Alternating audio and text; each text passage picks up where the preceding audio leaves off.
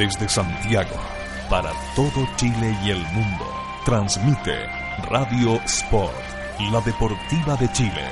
Te conecta hoy.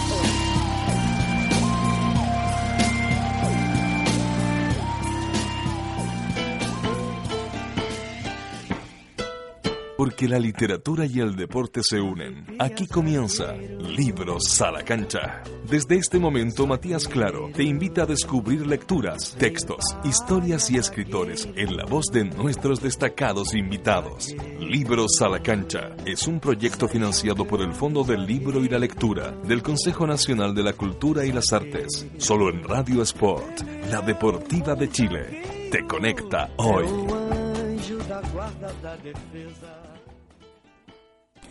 Bienvenidos amigos a una nueva emisión de Libros a la Cancha. Eh, arroba Libros a la Cancha, librosalacancha.cl, Libros a la Cancha en Facebook, Twitter e Instagram arroba Libros a la Cancha. Y en el programa de hoy un invitado bien futbolero y bien literato. Eh, vamos a conversar de las crónicas, del fútbol, de la literatura y la lectura. Me acompaña hoy día Nicolás Vidal. ¿Cómo estás Nicolás? Bien, y tú, es un, un placer eh, estar aquí, que me hayan invitado. ¿ah? Así que listo para empezar una, Bienvenido. una buena conversa. una conversa de fútbol. Nicolás, para los que nos están escuchando, es eh, autor de un libro que se llama La Luz Oscura, que es bien eh, un libro bien duro de alguna manera, lo vamos a estar conversando, y también es editor y de los fundadores de la revista De Cabeza, eh, de cabeza.cl, el fútbol de pantalón largo. Entonces también a algunos les puede sonar de ahí el, eh, y de ahí van a poder conocer también lo que Nicolás ha escrito.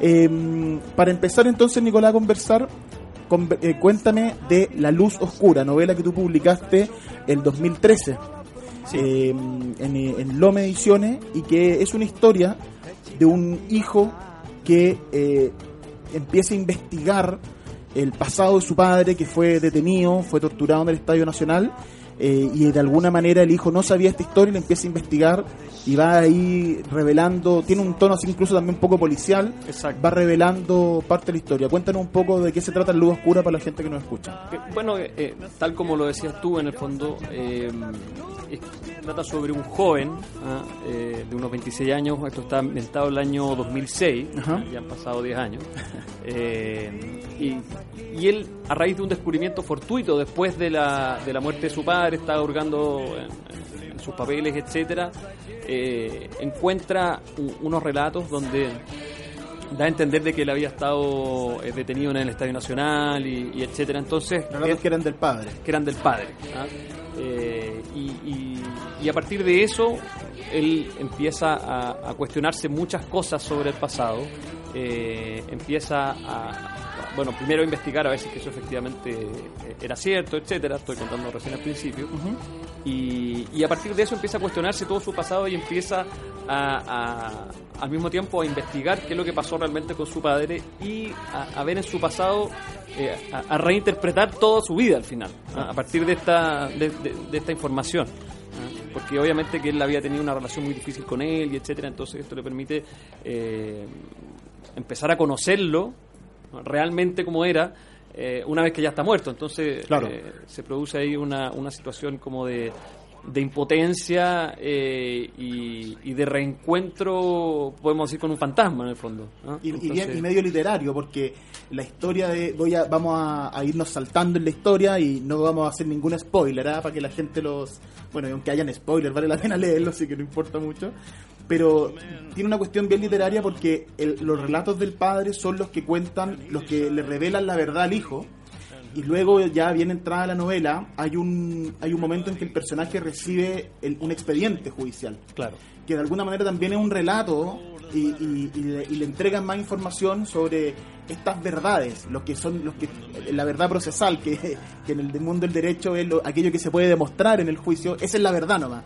Entonces, en el- lo la, la escena del expediente, esa, esa acción del expediente, se relaciona un poco también con esto del relato, como la, la historia que se cuenta a través solo de palabras, de lo que te va quedando. Claro, o sea, lo que está buscando al final es, como si tú eh, ir y, construirse un relato ¿ah? eh, para sí mismo al final, o sea, contarse a sí mismo la historia de su padre y, poder reconstruirla con los elementos que tiene que tiene en la mano, o sea, habla con todas las personas que lo conocieron, obviamente con su madre, eh, qué sé yo, eh, investiga las causas de la época, se mete en los expedientes y a partir de eso empieza a construir eh, un relato paralelo, ¿cierto?, a la novela, que es el relato de, de, la vida del, del, padre, tanto en la época anterior al golpe como eh, los meses que, estuvo en el estadio. Y que son los, son los últimos dos meses antes de irse al exilio a Barcelona. Claro, o sea, exactamente. Él eh, se está en el estadio, lo liberan junto con, todos los demás eh, cuando, cuando se desocupa el estadio. Ah, por fútbol. Claro, con el gol de la vergüenza. Con el gol de la vergüenza, Exactamente. Con el partido, con el partido con la Unión Soviética. Eh, a raíz de eso, en el fondo, se tuvo que desocupar el estadio un par de semanas antes. El partido fue el 21 de noviembre del 73 y, y el estadio se desocupó, si mal no recuerdo, el 9 de noviembre del 73. Tenían que dejar, bueno, un par de semanas para limpiar eh, las huellas del horror. Claro, para limpiar las huellas del horror. Eh, y entonces, bueno, eso produjo la liberación de muchas personas. Hay varios que, que los trasladaron a otros campos de concentración y a muchos que los soltaron. Eh, y él después, bueno, se va, se va al exilio, eh, a Argentina primero y después a, Barcelona. Eh, y ahí, bueno, y es toda la, reconstrucción de la historia de su padre, ¿cierto? desde entendiéndolo mucho más como persona ahora que sabe toda esta toda esta realidad es bien es bien terrible como te decía la relación entre el Estadio Nacional y, los y el horror, digamos, que vivimos en Chile a propósito de, lo que cuentas tú con los detenidos y, que, en, la final de la Copa América revivió un poco esa historia con lo de Bocellur, que fue bien como destacado, fue bien, fue bien fue como un gesto bien bonito además de parte de un futbolista con opinión que, tiene un peso potente y que hace este homenaje eh, recordando a los que están ahí y pienso que de alguna manera lo curioso es que esta historia que tú cuentas de, los detenidos, cómo se relaciona con que el fútbol haya terminado al Estadio Nacional como cárcel, con que el, homenaje de Bocellur de alguna manera lava también esa, esa historia, y con algo que tú cuentas, con un recurso que aparece mucho en tu novela, que a mí me pareció muy emotivo, que tiene que ver con esta porque el padre ya en los años 90 no quiere ir al estadio con el hijo porque simplemente no puede pisar el estadio nacional. Claro. O sea, el dolor es muy grande. Eh, y, hay muchos muchos presos que, que, nunca fueron capaces de, volver a poner una pata en el estadio nacional. O sea, eh, bueno, él sí lo hace una vez y y eso es lo que gatilla todo el, todo el, eh, el relato y etcétera. pero sí son muchos los que no se atrevieron a, volver al estadio y hay una historia súper bonita que no, no, está en la novela pero pero que es la historia de Hugo Lepe. Que Hugo Lepe fue parte del, del, plantel del año 62 de Chile, era, eh, era un central, ¿cierto? Hacía dupla con el Chita Cruz. Era, era reserva, no jugó ningún minuto. Eh, jugó en la U, después jugó en el Morning, en Colo Colo, qué sé yo. Eh, jugó bien destacado. Y fue uno de los primeros, de los fundadores del sindicato de futbolistas profesionales. entonces, bueno, cuento corto, lo detuvieron en el Estadio Nacional justo después del golpe. Eh, y vuelve Chamaco Valdés del, del,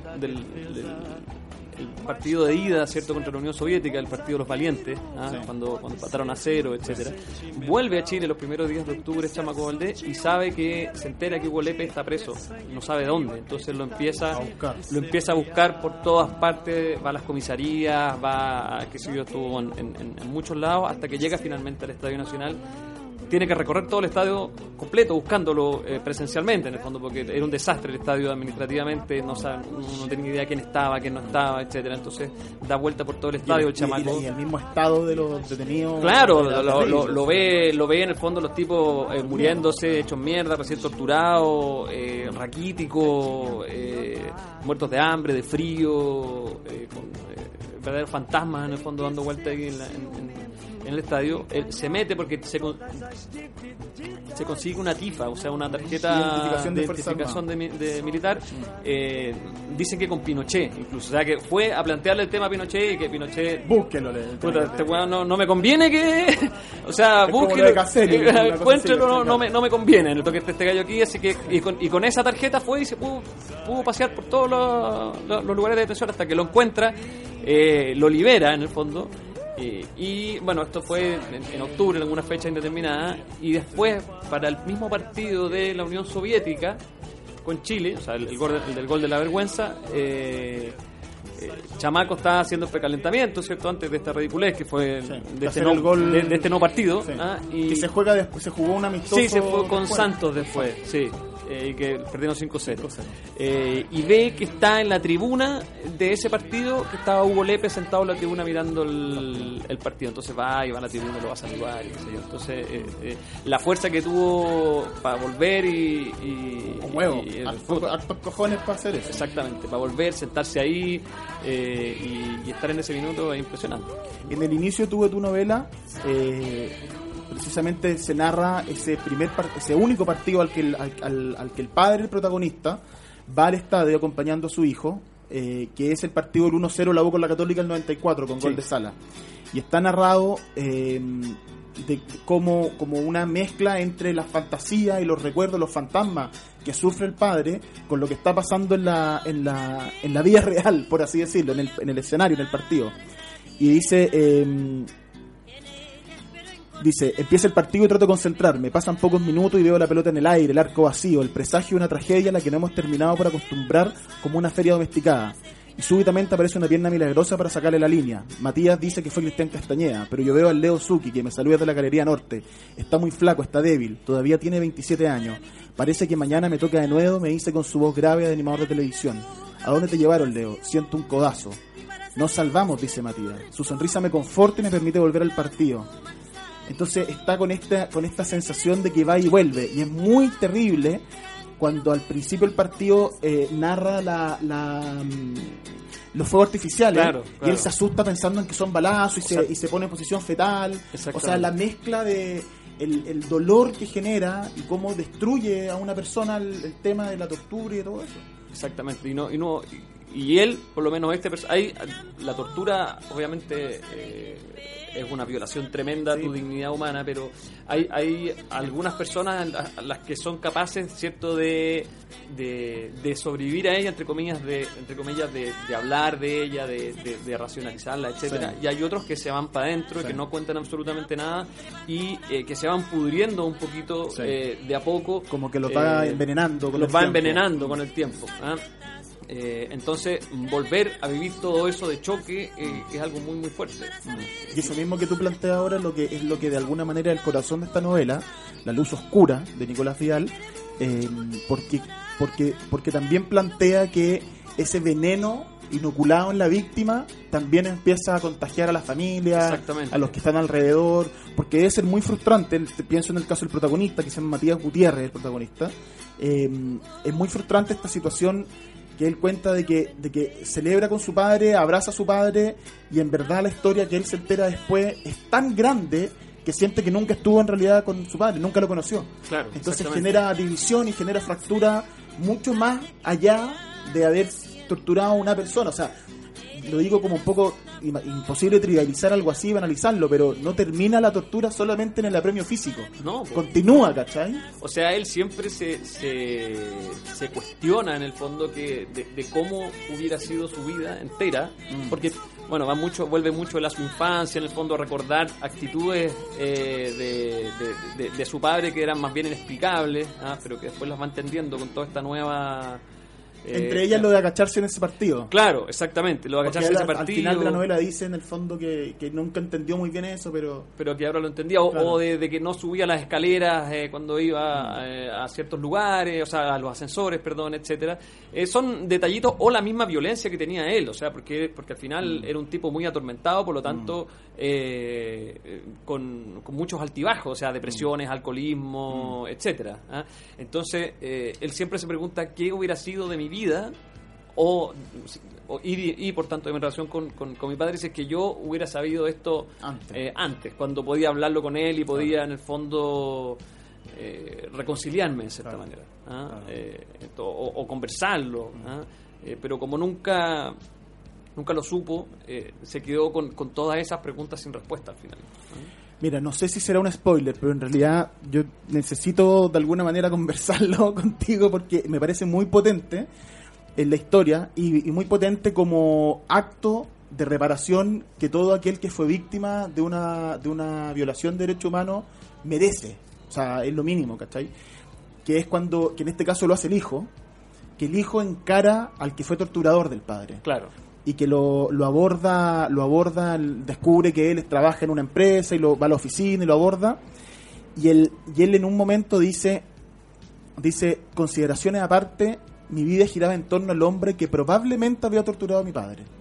O sea, no era él, era el padre y sin embargo su vida estaba igual dependiente de poder en- enfrentar a esta persona. Claro, la- era la única forma de, de un poco de ajustar cuentas con, Claro, con el recuerdo con, el recuerdo claro. en el fondo. Entonces, eh, era, lo- era lo que lo que tenía a mano en el Mm. fondo. ¿ah? O sea, necesitaba enfrentar a alguien o enfrentar a algo para para poder seguir adelante al final. ¿ah? Eh, Mm. y que luego de enfrentar al, al, al, al- al torturador o al, o al presumible torturador, eh, de alguna manera hace el duelo, cierra el duelo. Claro, Sigue con ese dolor, pero como que puede vivir. Exactamente, exactamente. Más allá de que no, y, y- y tampoco, bueno, ya que estamos en spoiler, vamos a seguir. de- eh, pero, pero mi idea tampoco era ser una un eh, un torturador eh, Malo, malo. malo malo, No, ah, matices. porque en el fondo también, claro, mi, mi idea era mostrar los matices, o sea, aquí hay, hay, eh, muchos que fueron, eh, terminaron asesinando y terminaron torturando, pero que eran cabros de 18 años que Que es están lo, que, haciendo... lo que pasó, que ha pasado en Chile estos Claro, que ahora con están el caso quemado. Exactamente. Ah, que eran conscriptos que recién están haciendo servicio militar, que tuvieron la mala suerte de estar en ese minuto y que a balazos los obligaron a matar y a torturar. ¿ah? Eh, y, y- y hace poco, de hecho, hubo un movimiento de- de- como de ellos exigiendo también. eh, es algo bien raro, ¿ah? pero pero tratarlos como víctimas Sí. y qué sé yo. De hecho, habían varios a, a los que, que, que figuran como víctimas porque los mataron en el fondo. Sí, pues ¿ah? después, claro. Eh, entonces, eh, No, también me el- interesaba ese claroscuro de, Sí. del, del victimario atormentado en el fondo. El eh, victimario que, que se enfrentó a esta situación y que quedó como, como muy herido también y muy dañado de otra manera. claro, de otra es manera. fondo. complicada, es súper complicado de, de, de determinar porque porque para aquellos a los que de los que fueron víctimas de, de esos victimarios es muy compli- es, es imposible es- explicarle y decirle ellos también fueron víctimas porque Te da lo mismo, o sea, claro, exactamente. hizo mierda ¿qué me- No, no, no me importa nada. O sea, que voy a, voy a llegar hasta Pinochet, entonces. Claro, porque, po. o sea, no, no. ¿Cachai? No, no. No, terrible. Desde el punto de vista de la víctima, no, me- claro, no, no. Es muy difícil racionalizar y explicar algo tan brutal como eso Exactamente. exactamente. Oye Nicolás, esta novela tú la escribiste estando en Barcelona, entiendo. Sí, El- tú tuviste, tuviste un máster en creación literaria en Barcelona, en la Pompeu Fabru, sí. y la escribiste allá.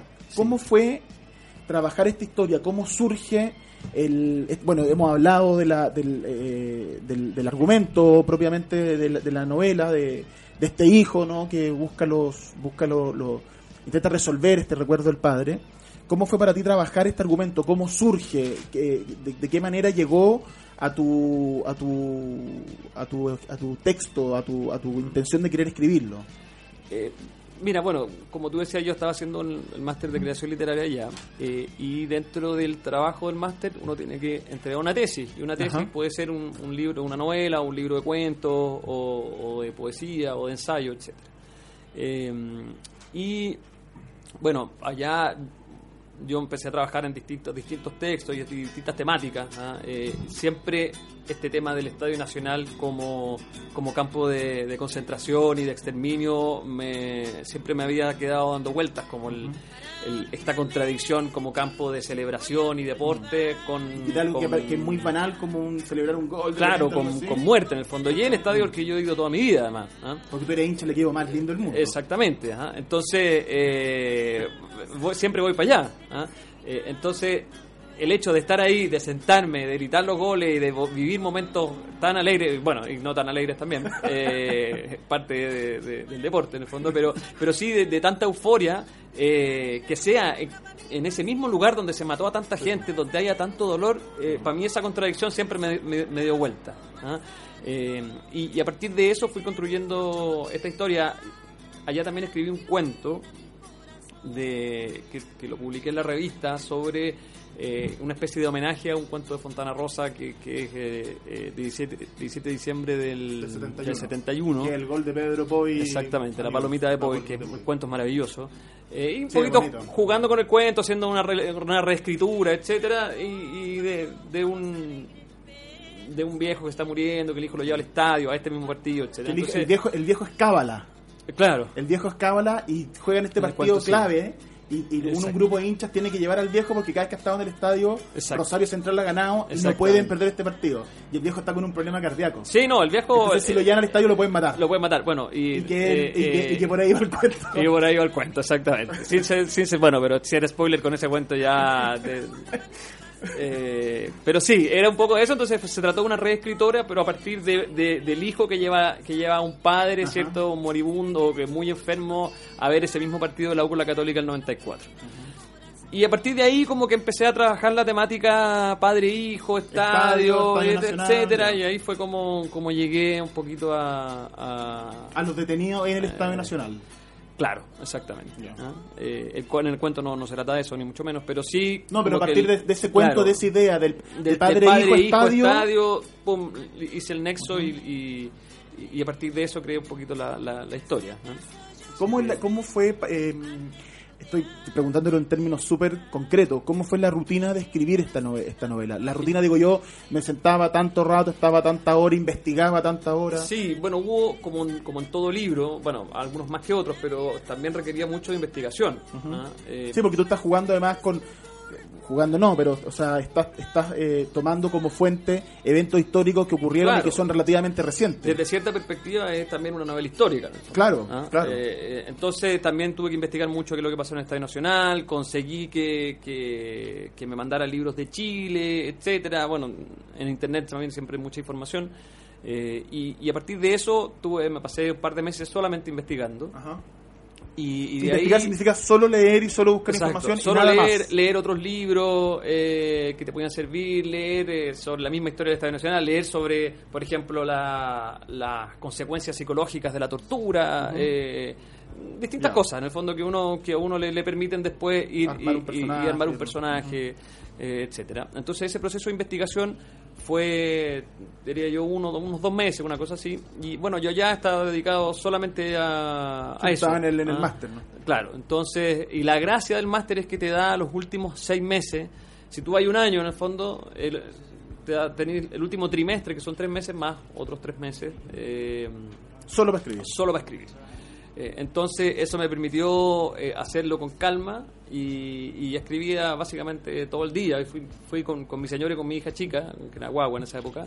Eh, entonces, bueno, estaba con ella un rato en la mañana y después, no sé, pues a las nueve y media me iba a las bibliotecas de Barcelona, las bibliotecas públicas, me instalaba eh, hasta del almuerzo, después volví a almorzar, estaba ahí un rato, después en la tarde volvía a la biblioteca, etcétera. Es un trabajo, realmente es un trabajo. exactamente, es un trabajo. Te lo pregunto porque está, está esta, y es un tema que ha salido en otras conversaciones en este programa. Arroba libro la cancha para que se acuerden, libro la cancha.cl. Eh, de, la- de que, de la dedicación que requiere siempre escribir un texto. O sea, hay una, hay una, mm, hay un trabajo de, de creativo que es medio así como subjetivo, que uno no tiene mucho control, y luego es dedicarse Eh, es una pega como cualquier pega. otra al final. O sea, aquí hay, no sé, pues, 95% de de esfuerzo, esfuerzo, y, claro. y 5% de talento. No, no, pero, pero al final es una pega como cualquier, cualquier otra y el tema del bloqueo y etcétera, oye, igual siempre voy a tener que ponerte frente al computador o a, a la máquina de escribir o, a la, O al papel, cuaderno, sea, no sí. sé, lo que tú queráis, pero, pero igual es sentarse y ponerse a trabajar en el fondo. Si, si lo- el libro no se va a escribir Mm. No solo, solo. y, Mm. y después vienen las, las correcciones, las reescrituras, que es un proceso también que es súper largo y que, y que puede ser hasta tedioso. Mm. ¿ah? Eh, entonces, yo creo que por lo menos como a mí me ha funcionado, eh, es con la rutina, con una metodología súper de súper clara de trabajo, sino, sino la dispersión en el fondo. No, es mucha. claro, es mucha. Procrastinación es No, terrible. Claro, así que uno no llega a ninguna parte. Vamos a hacer una pequeña pausa. Arroba Libros a la Cancha en Twitter e Instagram, Libros a la Cancha en Facebook, librosalacancha.cl y ya volvemos con Nicolás Vidal. It's only fair to tell you now.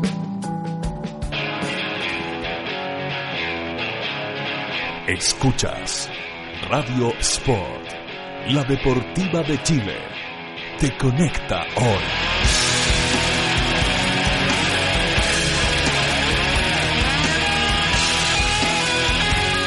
Te conecta hoy. Si quieres vivir la vida en forma sana, no puedes dejar de comer los exquisitos productos Decide Natural. Almendras, nueces, una amplia variedad de manías y todos los productos seleccionados son Decide Natural. Contáctate con nosotros y haz tu pedido en www.decidenatural.cl, en nuestro Twitter, arroba y también búscanos en Facebook como Decide Natural.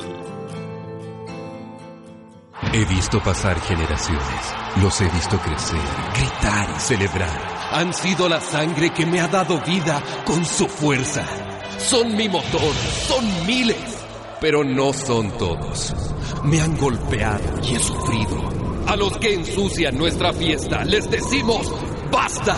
Soy la casa de la hinchada, de los amigos, de los que alientan. Construyamos juntos el fútbol que todos queremos. Gobierno de Chile.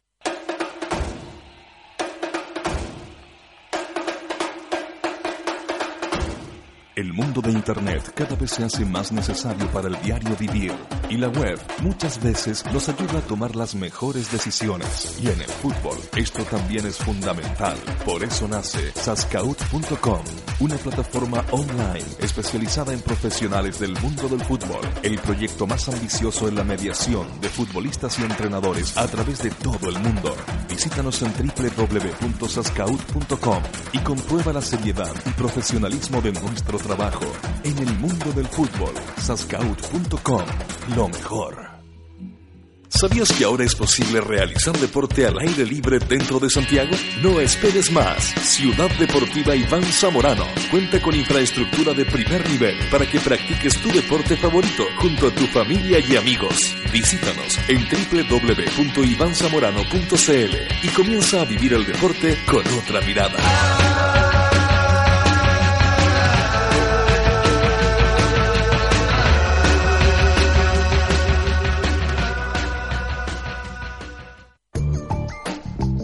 Casa Nueva Eventos. Entregamos soporte audiovisual para todo tipo de eventos, corporativos, seminarios, conferencias, charlas, sociales, matrimonios, cumpleaños, graduaciones, recreativos, premiaciones, tardes deportivas, zumba. Te asesoramos con nuestro sistema de sonido, iluminación, videoproyección profesional. Realizamos pequeños y grandes eventos, reuniones, lanzamientos de productos, desfiles de moda, empresas, la tecnología al servicio de tus ideas. Casa Nueva Eventos. Visítanos en www.casanuevaeventos.cl. Por poco dinero al año, puedes contar con el mejor soporte para tus ideas en Internet. DanielHost.com te ofrece servicios de hosting para empresas y personas, diseño de sitios web, dominios internacionales, soluciones web para tu empresa, audio streaming profesional y ahora conoce nuestro nuevo servicio de video streaming profesional con los planes más accesibles del mercado. Contáctanos en www.danielhost.com. Síguenos también en Facebook y Twitter. ¿Para qué ser uno más? Únete a los mejores. Únete a danielhost.com. 13 años de periodismo independiente, investigación, análisis y opinión. Todos los meses en su kiosco y diariamente en www.elperiodistaonline.cl. Revista El Periodista, hoy más necesaria que nunca. El fútbol se viste de pantalón largo. Revista de cabeza. Una nueva mirada a los temas que nos apasionan. Fútbol, política, cultura y sociedad. Todo en una misma revista, 100% digital, con reportajes y entrevistas en profundidad, libros, música y cine. Todo de bolera. Es la revista que estabas esperando. Encuéntranos en www.decabeza.cl. Radio Sport, la deportiva de Chile, te conecta hoy. Hemos vuelto, amigos. Estamos aquí nuevamente en Libros a la Cancha, arroba Libros a la Cancha, Twitter e Instagram, Libros a la Cancha en Facebook y librosalacancha.cl. Estamos conversando con Nicolás Vidal, autor de La Luz Oscura, eh, editor y fundador de De Cabeza, una revista que le pone pantalón largo al fútbol sobre sociedad, política, cultura y fútbol, de cabeza.cl, que es el proyecto con el que vamos a conversar ahora con Nicolás. Eh, cuéntanos, Nicolás, un poco para la gente también que está escuchando, de qué se trata de cabeza y por qué tienen que entrar a decabeza.cl ahora. Eh, bueno, De Cabeza es una revista digital eh, que llevamos eh, como un poco más de un año eh, al aire, entre comillas. Editando. Eh, editando, que salimos cada tres meses, eh, es gratuita. ¿ah? Y lo que tratamos de hacer eh, es un poco algo bien parecido a lo que se hace acá en este programa. O sea, tratar de ver los vínculos que tiene el fútbol con otras eh, disciplinas, con la literatura, la historia, la política, eh, etcétera la música. Ahora, por ejemplo, el, este eh, este número, cada un número tiene un tema, vamos a hablar sobre fútbol y música, Ajá. por ejemplo. Sí, Eh, cada número entonces, tiene, tiene, hay un una cierta tema, un- algunas una notas, columna, claro, sí. algunas notas están relacionadas con ese tema y otras notas son, son libres, pero sí nos interesa mucho tener eh, buenas plumas eh, escribiendo sobre fútbol, eh, hacer eh, crónicas más eh, un poquito más reflexivas, sin depender de la contingencia. Aquí no vamos a hablar de ningún partido en particular, tal vez algún partido, pero que pasó hace mucho tiempo en el fondo, pero O algo más pintoresco. claro, pero pero no, no vamos a hablar de fin de semana. Porque bueno, también salimos cada tres meses, entonces la idea es hacer. Una, son, es como una revista libro en el fondo. Sí. O sea, tú ahora puedes agarrar el primer número Y sigue siendo vigente, digamos. y, y te lo puedes leer perfectamente. Ah, no, Sí. no, eh, es un poquito esa, esa idea. Ah, Y, y partimos de a poco ya, y bueno, hemos tenido cada vez más, más gente interesada que nos lee, que, que nos mandan cosas para publicar en la, en- en la revista. Es un tema Se genera una especie de, de- de movimiento con Sí. los mismos eh, lectores. Exactamente, exactamente. Que te dan ideas, que, que, que se interesan mucho, te, te proponen temas. eh, así que eso va generando un movimiento que es bien interesante. Y, y yo, yo creo que eso era algo que, que faltaba en Chile, en el fondo, un poquito la, re- relacionar y mirar el fútbol desde otra perspectiva. Porque está lleno de, de, de- de- de páginas web informativas con datos, datos, datos, estadísticas. La cuña, lo que dijo tal Lo que dijo, si este se agarró a, tal mina, a la modelo no sé qué, todas esas es muy tonteras. importante, ¿ah? ¿Ah? yo creo que eso es muy Es importante. fundamental. Tú lo estás mirando en menos, eso es muy importante. Entonces, la idea era darle un poquito, era eh, da- darle otra perspectiva eh, al fútbol y, y analizarlo de man- un poquito más reflexivamente. Mm. Más- más- pero no, no es tampoco intelectual, porque eso es lo que tiene, no es, no es tampoco una cuestión muy ratón de biblioteca. No, Eh, no. O sea, porque el tema mismo hace que uno se lo sea más eh, una conversación al final, es una cuestión muy así Claro, como de... exactamente. Hay, hay obviamente distintos distintos tonos en cada crónica. Claro. En el fondo nos hemos preocupado de traer, de, de, de, de- de- de que haya muchos escritores en el fondo escribiendo de fútbol, valga la redundancia, y, y- y que sea... el- La idea es tener buenas plumas al final, porque también hemos visto que no... Yo creo que hay dos formas de escribir de fútbol. Eh, por una parte está la- la- el reportaje periodístico hecho para, para el día a día al final, que es súper plano, o sea que, que- que al fin- la, la prosa es súper plana, ¿ah? Eh, no, no, no, tiene, no tiene recursos literarios, no tiene visualización, no tiene imágenes o, o muy poca. Y, y hay otra forma que es, que, que es más literaria, ¿ah? Que, que- que intenta así crear y, y jugar un poquito con esos recursos.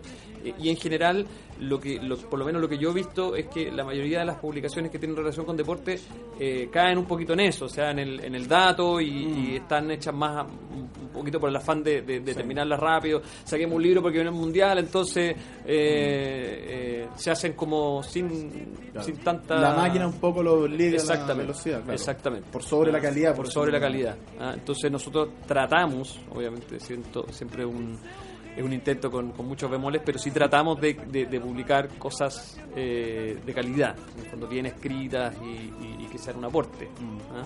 Por eso que nos tomamos nuestro tiempo, salimos cada tres meses, eh, etcétera. O sea, ese- esa es un poquito la idea. ¿ah? Y contar muchas historias que están relacionadas con el fútbol eh, y, que, y- que son parte de, de nuestra idiosincrasia, etcétera. Entonces, eh, es todo lo que está alrededor del Sí, fútbol que, que, sí. que es parte de eso mismo es por lo que nos gusta el fútbol. Sí. Sí. Más allá de una jugada puntual. Tú en, en De Cabeza, decabeza.cl para que la visiten y la lean, porque en verdad está muy buena, muy recomendable. y Ya van en 5 o 6 números, entonces hay un buen rato para estar leyendo. Sí, tienen rato. Hay un rato de lectura. Eh, eh, tú has publicado ya varias crónicas y entre ellas, y a- aprovechar de hacer el link con, con hace un tiempo atrás, eh, ganaste el, el concurso de el concurso de crónicas del Mercurio, la revista de los libros, con una crónica que todavía tú no, o sea, estaba en el concurso pero no se ha publicado para que la podamos leer los demás, pero que es sobre el, el papá de Michelle Bachelet, Alberto Bachelet, y su relación con el Club Deportivo de Aviación. Sí, Y también, y tú en, en, en De Cabeza has publicado, por ejemplo, una crónica que se llama El Inmortal sobre Arturo Fernández Vial, que también es un, eh, eh, fue un, un almirante que estuvo involucrado en movimientos sociales y que, y que el club tomó ese nombre y de alguna manera mantiene ese espíritu, el espíritu del almirante. del almirante. Arturo Fernández Vial. Eh, cuéntanos un poco cómo es la relación. ¿Cómo la diferencia de formato? Porque en, en el primer bloque estuvimos hablando de la luz oscura, de esta investigación. Las crónicas también tienen mucha investigación, pero, pero tienen menos capacidad de ficción que, Claro. que la ficción. También valga la red, evidentemente, ¿no? Claro. Entonces, ¿cómo es el, el- el trabajar con un formato periodístico eh, como la crónica en relación a, a tu trabajo eh, de ficción con la luz oscura y con tu primera novela, El Gordo, también? Claro, son registros distintos, pero, pero que, por eso yo decía, depende cómo uno lo escriba. Ajá. Porque una crónica, o sea, la, la- para mí la diferencia entre una crónica y un reportaje es la literatura. Claro, sí. O sea, eh, en el fondo la crónica sí tiene una pretensión literaria y sí tiene elementos de la ficción para contar algo que Sí. no es ficción. que no es ficción. Ya, Bueno, que no es un 90% ficción. Siempre va a haber algo, la eterna disputa si es que Algo de la cosecha propia. algo la cosecha propia, por ejemplo, eh, a ver, la, la crónica de Palestino, si fue la Ajá, primera que sí. escribí ahí, parte con una imagen de, de, de- de un palestino que está en, en Ramallah y va a ver el partido de- del 2008, la final esa que pierde Palestino con, Con- con Colo Colo-Colo. Colo, eso es, eso lo inventé, o sea, no, no, no, eh, en el fondo el señor Omar que va caminando por ahí, pasa los checkpoints, eh, es como un cuento, es un poquito de ficción, pero que Pero que sirve para transmitir un, un Claro, contexto. exactamente. Por eso a mí me gusta jugar con los que, o sea, cruzar un poquito. eh, eh, no, no es que esté inventando cosas que vayan a desvirtuar la historia, ni mucho menos, pero sí. Mm, La vista eh, distinto. la- claro, claro.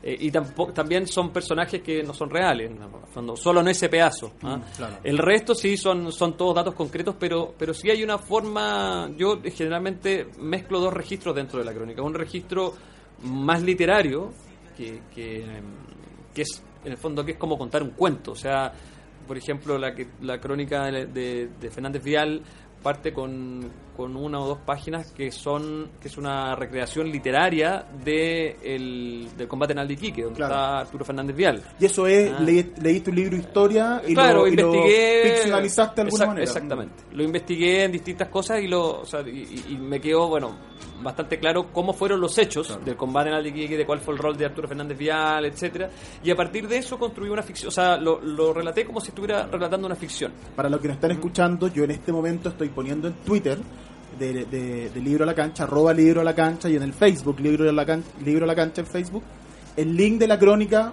de eh, Arturo Fernández Vial, el inmortal de De Cabeza, para que la puedan leer. Eh, la guardan si después están escuchando el programa. No pueden dejar de escuchar el programa para leer la crónica, nunca tanto. Se pueden esperar unos minutos. Por favor. ya, entonces Arturo Fernández Vial. Claro, entonces, eh, y, y la idea es contarlo como si fuera un cuento, pero no es un cuento. Y por supuesto, para que no sea tan agotador, después uno va intercalando ciertas, eh, eh, ciertas, ciertos párrafos más informativos. ¿ah? Eh, pero sí he tratado de jugar con esos, con esos registros. ¿ah? ¿Cómo O- fue investigar la historia de Arturo Fernández Vial? Eh, Porque fue- cuéntanos un poco para, para que la gente que de, de- de spoiler de la crónica, Sí, bueno, de qué se trata un poco. es la, es la, la historia ¿cierto? del Vial desde, desde mucho antes de que existiera, desde, Desde el- desde- desde el el almirante. y desde el almirante que le da el nombre. eh, Claro, desde el almirante que le da el nombre, que peleó en la guerra, en, en la guerra del Pacífico.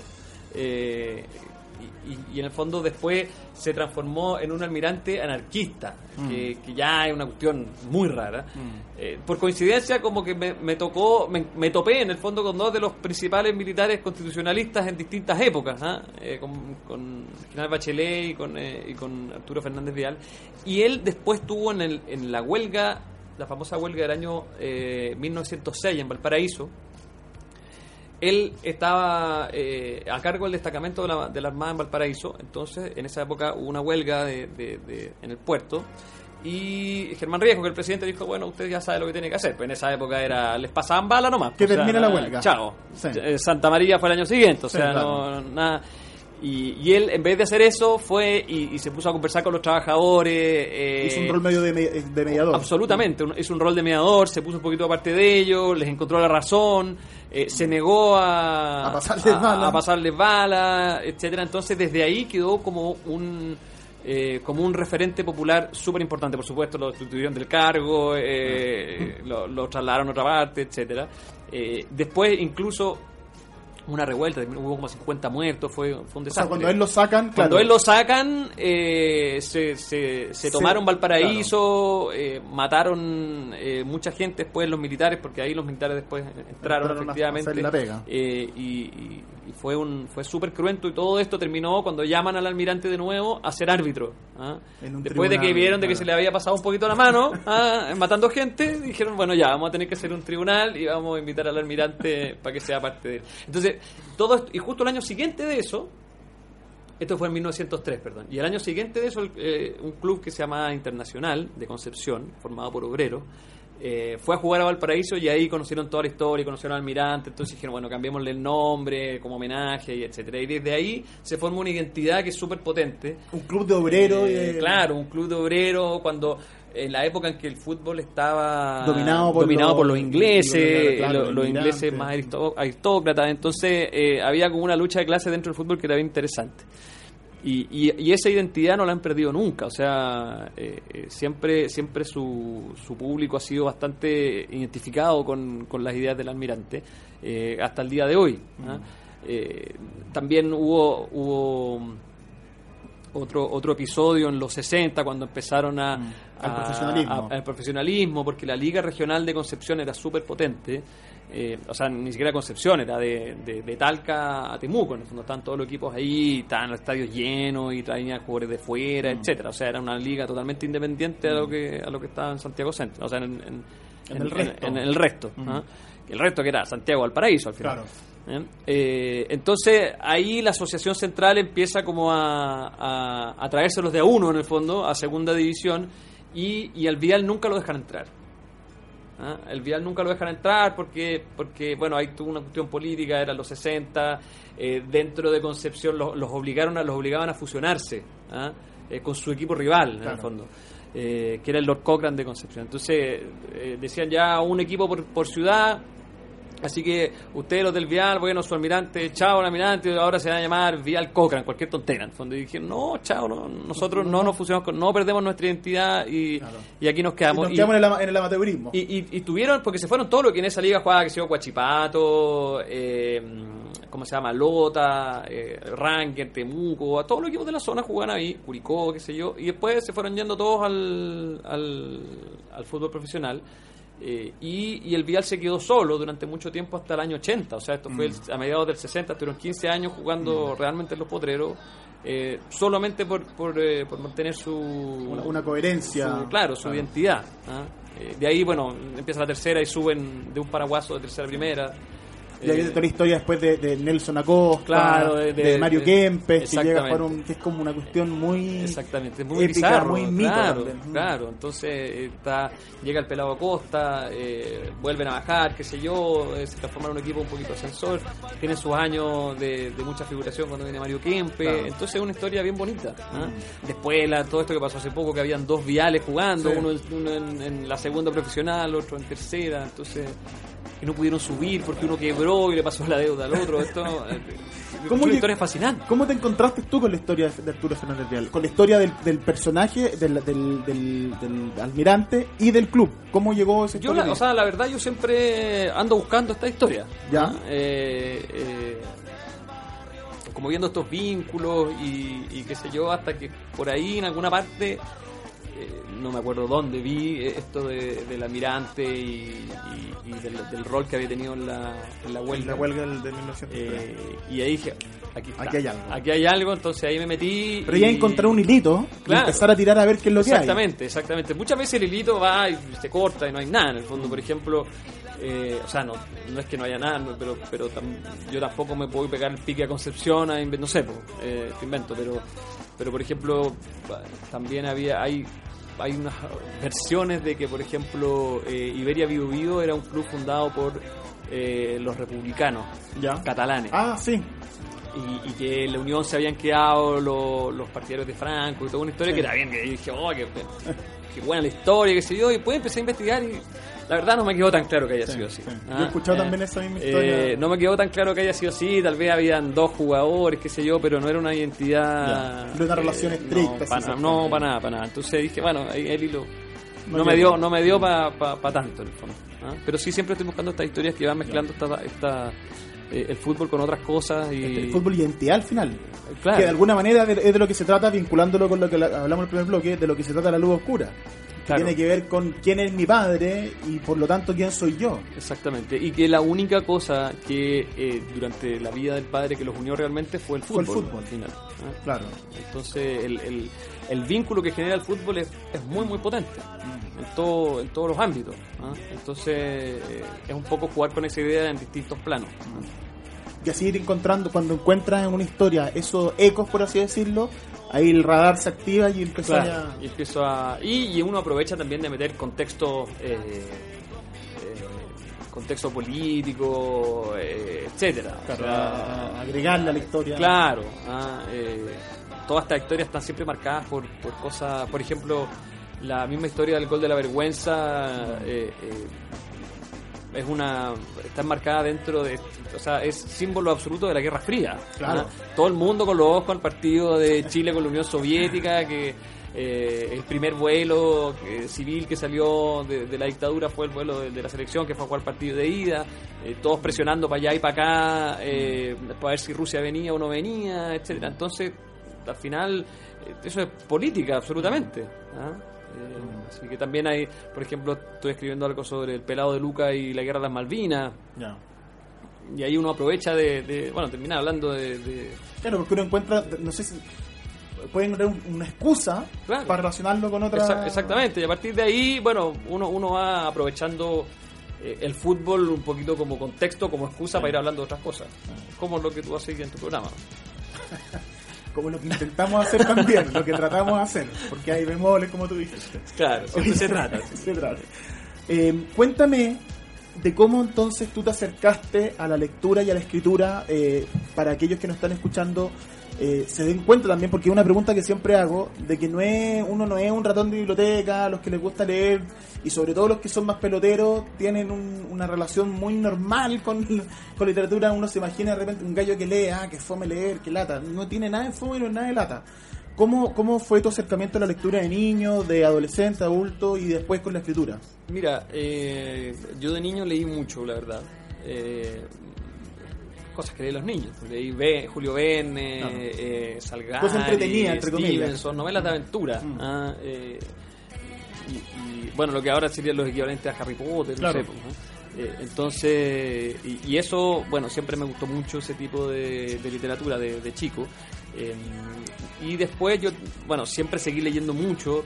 Después leía, eh, hubo una época en que leí varios bestsellers, por ejemplo, no, que, que leía solamente por, por, eh, Por el acto de leer. por el acto de leer y después me fui eh, me fui interesando eh, después me ya un poquito más viejo o sea viejo eh, no sé pues tipo 21 22 años empecé me empezó a surgir la inquietud de escribir Ya. recién ahí Ah, antes había escrito algunas cosas pero nada muy, muy ¿Y ¿Hubo, algún ¿En serio? libro que tú que te gatillara eso? ¿Qué pasó ahí? eh, fue al revés, o sea, me, me bajó no sé qué me bajó en algún minuto, pero llegué y me puse a escribir. Ya. ¿ah? Una novela malísima, que la quemé.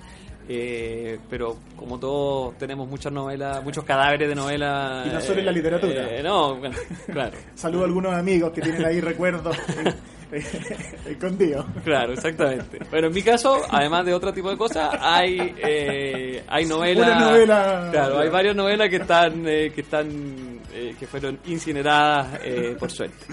Eh, bueno, y, y empecé a escribir y, y ahí cu- cuando uno empieza a escribir se va haciendo ciertas ciertas preguntas y va y va buscando otro tipo de lectura. Eh, no te podría, no es que haya un libro que me haya cambiado, la, sino que empecé a leer eh, eh, otras cosas. Pero si el acto de escribir te cambió la manera de acercarte a la lectura Sí. y de leer. Sí, sí.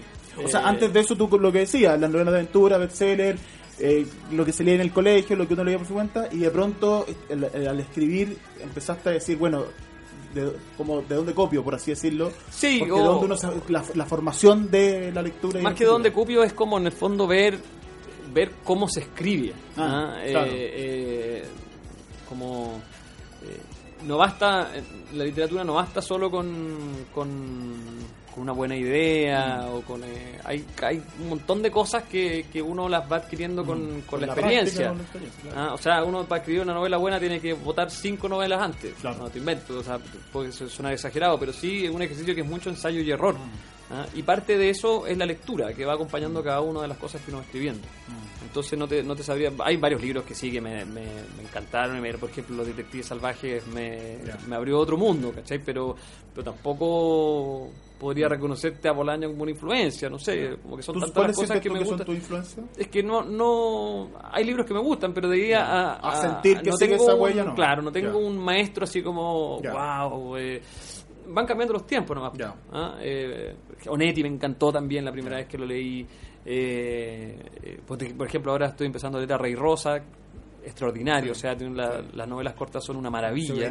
¿ah? Eh, entonces, todo eso te va, pero de- depende de, de- de la época en que uno lo lea, de- del contexto, de las otras cosas que esté leyendo, de lo que esté escribiendo, eh, y, y también un poquito como lo que lo que tú me, me preguntabas hace un rato, también hay ciertas lecturas eh, relacionadas con el fútbol que, que algunas que me han gustado mucho eh, y, que, y que pueden servir como puente en el fondo para, para, para unir estos dos mundos. Eh, por ejemplo, eh, hay una novela que, que, que salió el año pasado que se llama El Regate, Sí. ¿ah? de, de un brasileño que se llama Sergio Rodríguez, Sí, que está Sergio muy, Rodríguez. muy bien. Sí, fue recomendada también acá. Así Ah. que es una novela que tiene varias estrellitas Ya, marcadas. entonces partieron a... Ah, o sea, sí, porque es muy es un padre con un hijo también. Sí, sí, sí, no, es muy, muy buena. Pero, pero bueno, el problema, como siempre, que anagrama y cuesta Es como un millón de pesos, entonces pueden, pueden eh, conseguirla de otras maneras.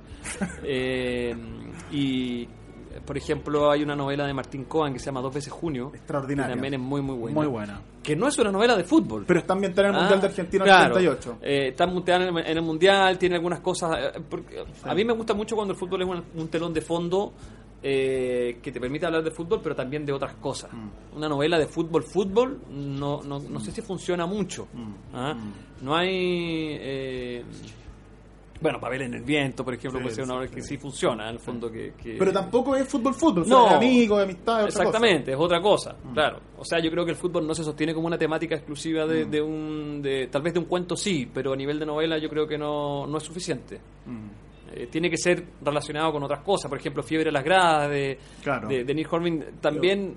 Eh, claro, son memorias. Hay mucho fútbol, pero es, es la vida del tipo como hincha de, de- del Arsenal y cómo eso le va le va influenciando en, Sí. en- en sus otros ámbitos. Sí. ¿ah?